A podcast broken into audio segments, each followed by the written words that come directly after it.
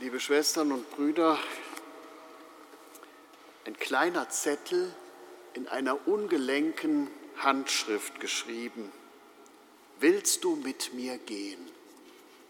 Und dahinter so Kreuzchen, so Kästchen.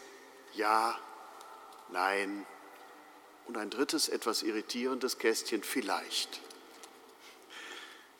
So fing das mal an mit den Entscheidungen, die man so zu treffen hatte während der Schulzeit, so etwa vierte, fünfte Klasse muss das gewesen sein. Also das Schreiben war noch nicht so ganz eingeübt.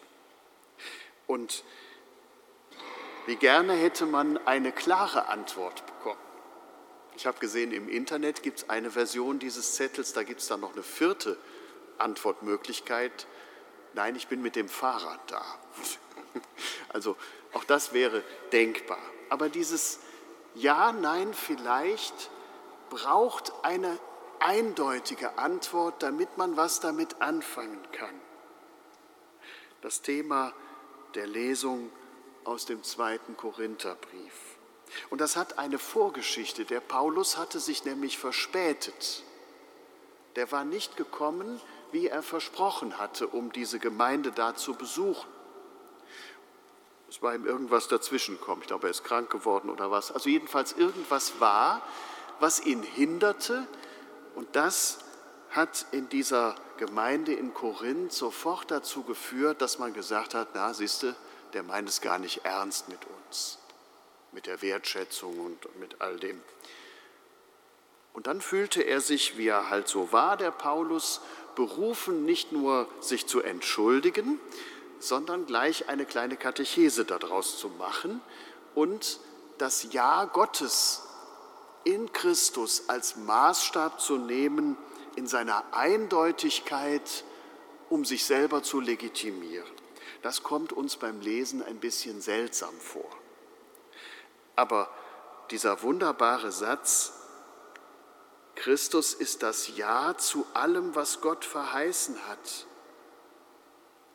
in ihm ist das Ja verwirklicht.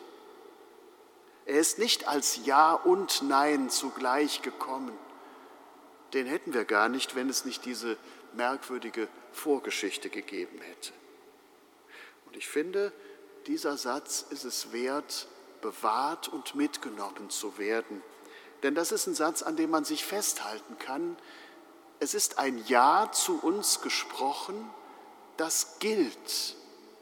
Das gilt als Einladung in dieser Stunde, das gilt als Ja zu unserem ganzen Leben, das gilt bis über die Grenze des Todes hinaus als ein offenes Wort, was sagt, du Mensch bist willkommen bei mir. Was sagt, ich gehe mit dir, ich will mit dir gehen, ja.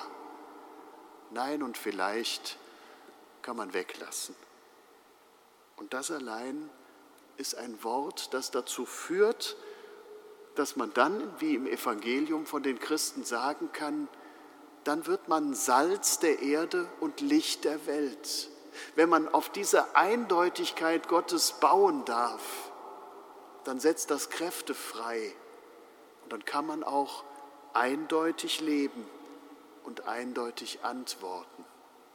Aber das brauchen wir, dieses eindeutige Ja. Und nicht ein Ja, das irgendwie mit Fußnoten versehen ist oder vielleicht dann doch mit Nein oder vielleicht daherkommt.